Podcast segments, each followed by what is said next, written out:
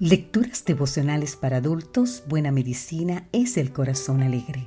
Cortesía del Departamento de Comunicaciones de la Iglesia Dentista del Séptimo Día Gascue en Santo Domingo, capital de la República Dominicana. En la voz de Sarat Arias.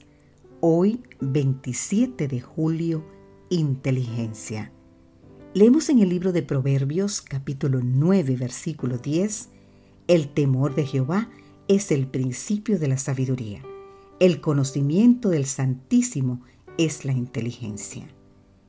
En su artículo The Energies of Men, el famoso profesor de filosofía y psicología de la Universidad de Harvard, William James, afirmó en 1907 que usamos solo una pequeña parte de nuestros recursos mentales y físicos. Desde entonces mucha gente piensa que solo empleamos el 10% del cerebro en nuestro diario vivir, aunque esto no es más que un mito que la ciencia ha desmentido en reiteradas oportunidades. Lo cierto es que muchas funciones cognitivas pueden ser mejoradas y desarrolladas. Por ejemplo, la memoria, el lenguaje, la atención e inclusive la inteligencia.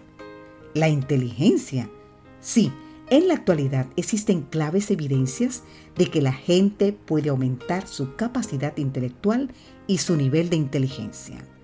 Pero, ¿qué tipo de entrenamiento puede ayudar para su desarrollo? Uno de los factores relacionados con el aumento de la inteligencia es la meditación.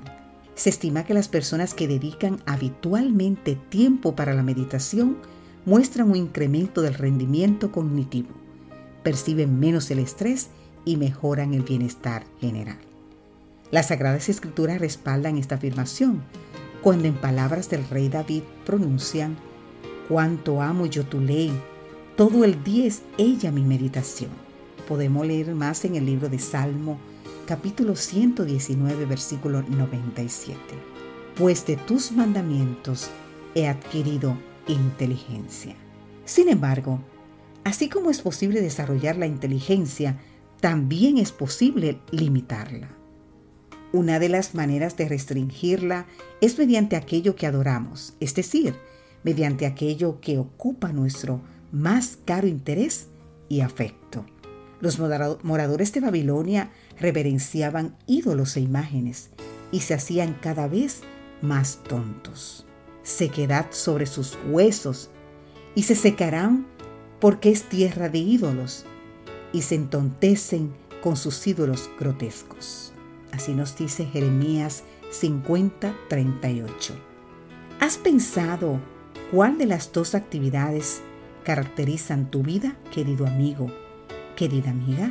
¿Dedicas tiempo para meditar en la palabra de Dios y desarrollar de esa manera tu inteligencia? ¿O pasas frente a una pantalla todo el día? Es cierto que los ídolos de los caldeos no son los mismos de la actualidad. Sin embargo, también es cierto que el ordenador, la televisión, el móvil y muchos otros aparatos electrónicos absorben la atención y consumen el tiempo de millones de jóvenes, y no solo jóvenes, también adultos con temas triviales y sin provecho. En otras palabras, si meditamos en Dios y sus mandamientos, podremos adquirir mayor inteligencia. Pero si adoramos imágenes, terminaremos aturdidos. ¿Deseas que se incremente tu inteligencia? Entonces recuerda que el temor de Jehová es el principio de la sabiduría. El conocimiento del Altísimo es la inteligencia. Que Dios hoy te bendiga. Amén.